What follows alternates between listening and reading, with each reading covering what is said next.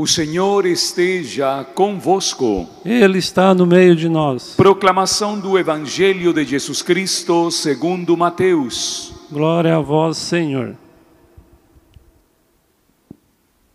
Naquele tempo disse Jesus aos seus discípulos: Não deis aos cães as coisas santas, nem atireis vossas pérolas aos porcos, para que eles não as pisem com os pés, e voltando-se contra vós, vos despedacem.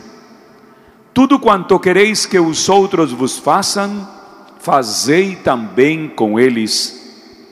Nisto consiste a lei e os profetas. Entrai pela porta estreita, porque larga é a porta e espaçoso é o caminho que leva à perdição, e muitos são os que entram por ele. Como é estreita a porta e apertado o caminho que leva à vida, e são poucos os que o encontram. Palavra da salvação. Glória a vós, Senhor.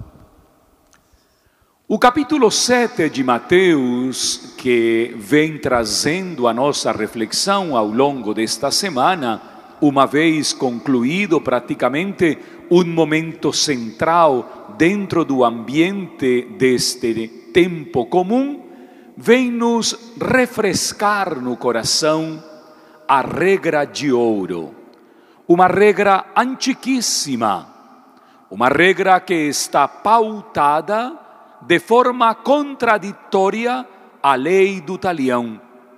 A lei do talião, óleo por óleo, dente por dente.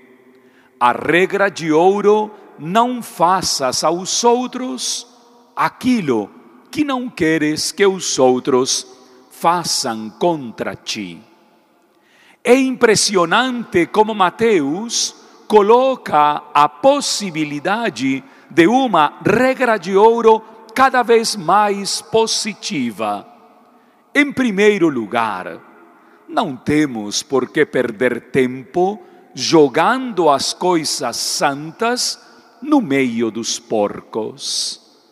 Nós não temos por que dedicar-nos e o que é pior, traumatizar-nos diante daquilo que os outros dizem ao nosso respeito.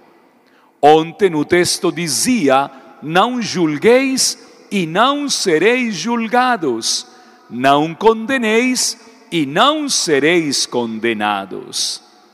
Perder tempo jogando todo este tipo de coisas maravilhosas que o Senhor nos dá é verdadeiramente um desastre.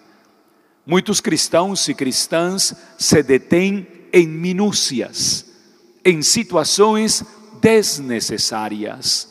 Aquilo que o Senhor nos dá para o nosso crescimento espiritual, isso pertence ao nosso relacionamento com Ele. Depois, quando nós vivemos uma vida em comunhão, o que queremos para os outros? O melhor. Quando eu vivo em comunhão na minha casa, o que quero para minha mulher, para o meu marido e meus filhos? O melhor. Quando eu vivo em comunhão dentro da igreja, o que quero para os meus irmãos e minhas irmãs? O melhor. Eu não teria coragem de fazer o mal a alguém e desse mal obter um bem. Seria completamente irresponsável e ilógico fazer algo do qual eu espere algo completamente bom quando a sua base moral e ética é completamente ruim. Vivamos o bem constantemente, façamos o bem constantemente e que a regra de ouro, iluminada e sustentada pela força do Espírito, dirija o nosso caminhar. Que assim seja. Amém.